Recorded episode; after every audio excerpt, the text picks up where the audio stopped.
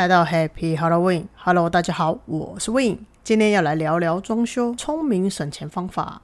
我之前呢去看了一个工地，然后他说他的预算只有一平三万块，问我能不能够装潢。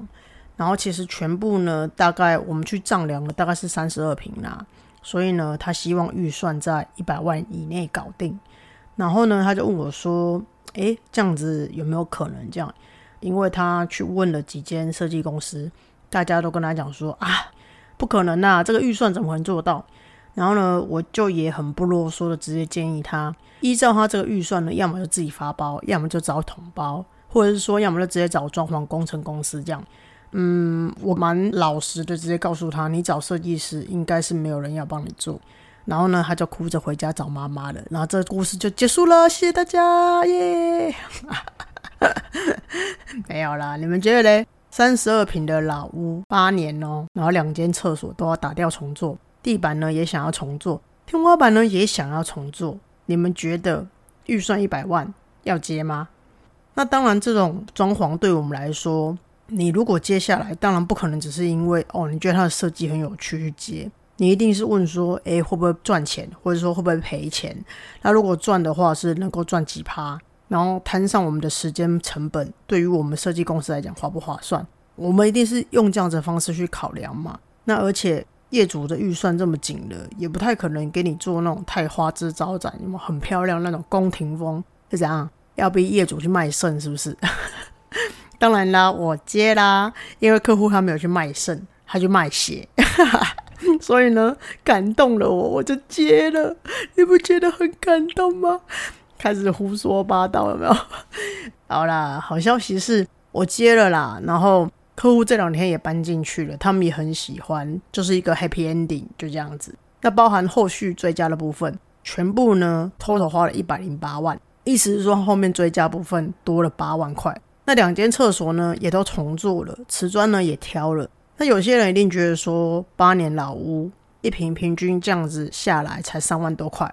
也是蛮划算的啦，也是蛮扯的。那到底是怎么办到的呢？其实，在讨论这个之前，我想要跟大家分享一件事情。就算你是预算很紧的客户，你今天想要做装潢，我觉得这些都不是问题。首先，你要很好沟通，而且在跟他接触的时候，一定要先把丑话大家讲在前面，然后也大家约法三章。我觉得啦，我觉得很多东西都是这样，你老实讲，然后仔细的说明。比如说，呃，如果我去看房子、看装修，然后我就会说，哎，你这里买的房子哪里有问题？设计师可能也跟你讲说，哎，这个问题在哪里？也顺便告诉你解决办法。那当然，解决办法一定要花钱的嘛。那这个东西是你自己要去承担，业主要不要修缮，你自己下决定。那你不修缮有不修缮的风险，那修缮的就必须要修缮的费用嘛。我打个比方讲，如果你今天你买了个房子，它是老屋，外墙漏水，你修不修缮？那如果不修缮的话，可以撑多久？以后会有什么样子的后果？那你现在不花这笔钱，多少年之后去花可以？那应该是说预算有限的情况之下，要更懂得去分配你的预算，然后去控制预算，或者去节制你的预算。这样，我觉得设计师跟业主要去把控预算这件事情，不是只有单方面的责任。如果业主要在那边修修改改，那你就去卖肾好了，动不动叫人家去卖肾，很残忍，有没有？我的想法是说，这是一件我觉得大家共同去努力的。再的话是你的风格，你喜欢的风格是什么？你喜欢的空间氛围是什么？然后呢，让设计师去建议你花费的方向。我觉得费用就已经很有限了，钱就已经很少了，然后你还花错地方，不觉得这样很冤枉吗？所以呢，如果你有那种花了钱装潢，但房子弄出来差强人意的，或者是说你不知道你怎么去花你的预算。或者你的预算非常有限，你根本就不知道怎么样把它花在刀口上的，或者是你即将要装修的旅客，你都可以搭乘本班航机。我真的很不适合做空姐，让这种声音做空姐能听吗？反正呢，这一集就是为了你们这些人而开的啊！我不废话，我直接就讲两个重点。装潢很简单，就只有分可以省跟不可以省的部分。赶快去拿纸跟笔写下来，如果要装潢的人哈。可以省的部分呢，就是在一般的装潢上有三个东西是可以省。第一个就天花板，第二个就是柜子，再的话就家具。那这三个功项可以因为不同的风格而取决于要或不要。或者是说施作多跟少。我先拿第一个天花板来讲好了，如果你是现代风，哦，你平钉就好啦，加一点点就是木作包梁。那如果你可以接受一点点粗犷感的话，有明管在天花板上来讲的话，比如说像北欧风跟工业风，天花板的部分就可以选择局部的施作嘛。那为什么我会说都不用做呢？那是骗人的啦，坦白讲，因为有时候你要走冷气的那个冷媒管跟排水。那如果你可以接受完全外露的话，那我觉得你可以跟你的设计师讨论一下，看要怎么样做比较不会凌乱，这个是很重要的一件事情。因为天花板凌乱看起来就会有压迫，或者看起来就会觉得有点脏脏的感觉。所以呢，如果不做天花板，管线最起码要整齐嘛，对吧？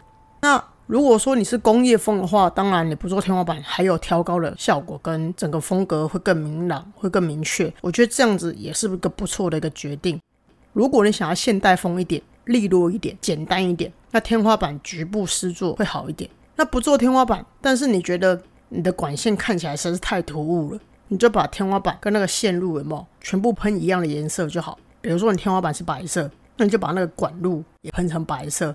重点是你的管路要牵得够整齐，就是垂直啊、水平啊。你的管路最起码不要乱糟糟的嘛，不要是斜的嘛，不要是垂的嘛，对不对？那如果说你想要有个性一点的话，假设你是工业风好了，你的管线呢跟天花板就可以分不同的颜色。比如说你的天花板可能可以浅一点，你的管线可以把它喷成深灰色或黑色，是不是看起来就很有个性？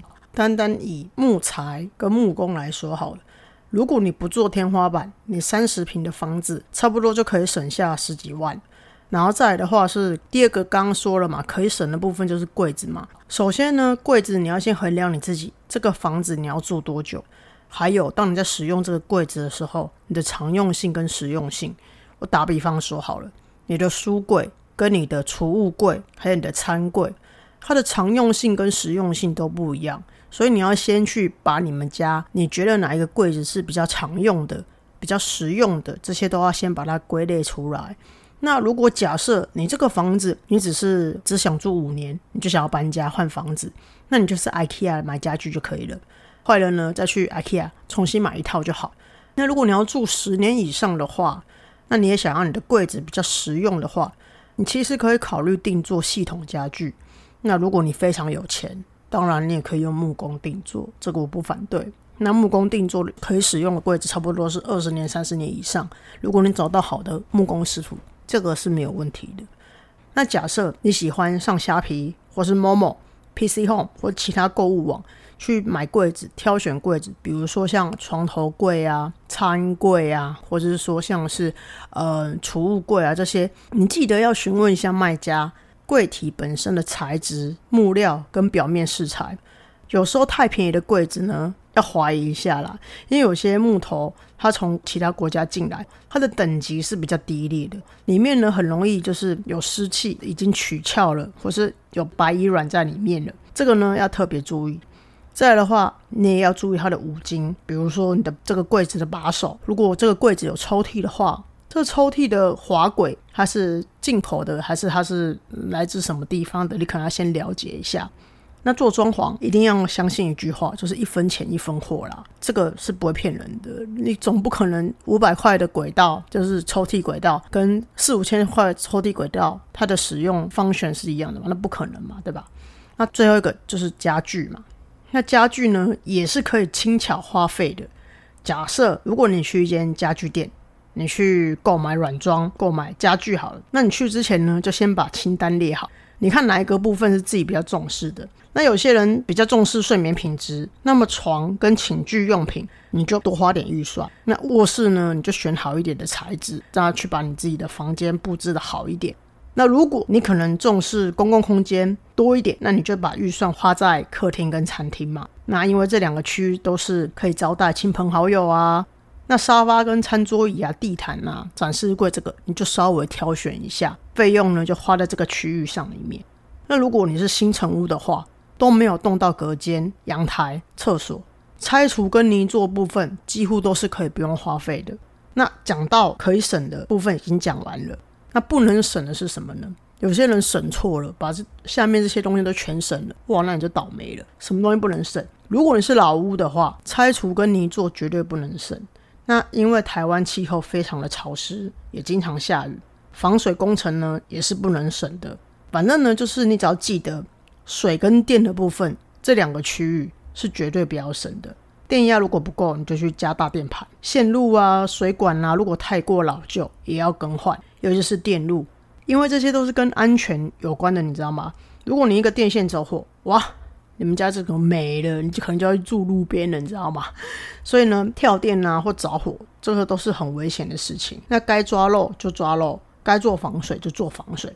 这笔钱呢，千万不能省，不然以后真的会给你带来很多很多的麻烦。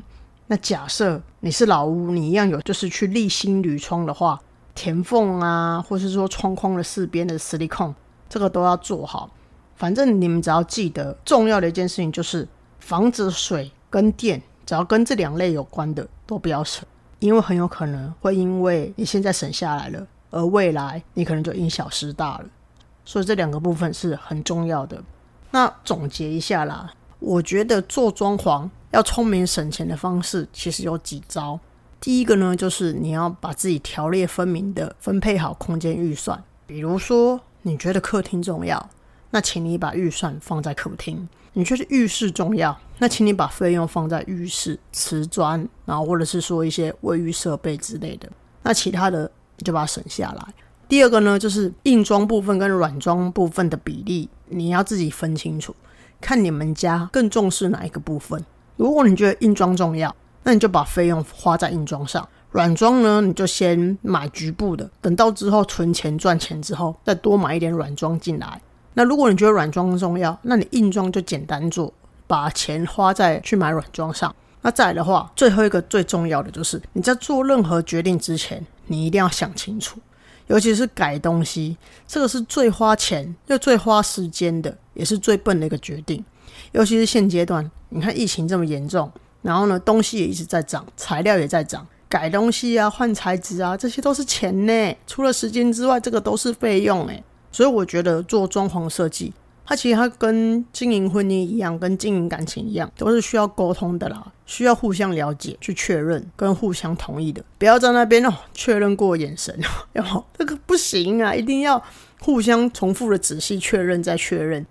重要的就是说，双方呢，就是业主跟设计师啊，或者说你的同胞啊，一定要大家同心，才有办法做到把这个工程做好，然后省到费用这样子。那如果说，客户端这边提前跟设计师说明说好，表明说自己重视什么，这样才可以省时省力又省钱嘛。那设计师如果提前跟客户讨论清楚，也方便控制预算。所以我想这样才可以齐心协力把钱花在刀口上嘛。那跟确认风格跟确认款式之后，当然这两个是影响预算最大的关键。但是更重要的是，你要确认空间。做完之后，整体的氛围是不是客户想要？这样子呢，你帮客户省下来的费用之后，做完之后，客户才不会抱怨你说啊，这个作品怎么差强人意？不要让人家有这样子的感觉啦。那我还是希望说，大家听完这一集之后呢，在装潢上、装修上，可以该省的省，不该省的呢，就给他大力的花下去，鼓舞大家花钱哦，刺激消费。那还有呢？比价这件事情，我觉得比价这件事情没有错啦，但是一直比、一直比、一直比，是一件会把自己搞到什么精神崩溃跟精神衰退的一个一个行为。我觉得装潢这件事情呢，它本身就是一件值得开心、值得庆祝的事情，不要把它变成说一件很负面的一个事件，也不要把它就是把自己搞得就是睡眠不足啊、胡思乱想、精神混乱、精神崩溃这样，我觉得这样很不值得。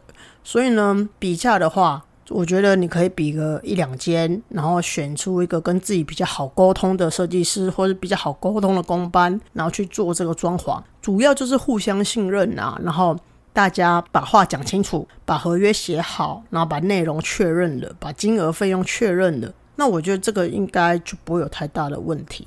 总之呢，今天教大家就是省钱、装潢省钱的方式，也跟大家分享说什么东西是可以省，什么东西不能省，那怎么样比较聪明去省钱的？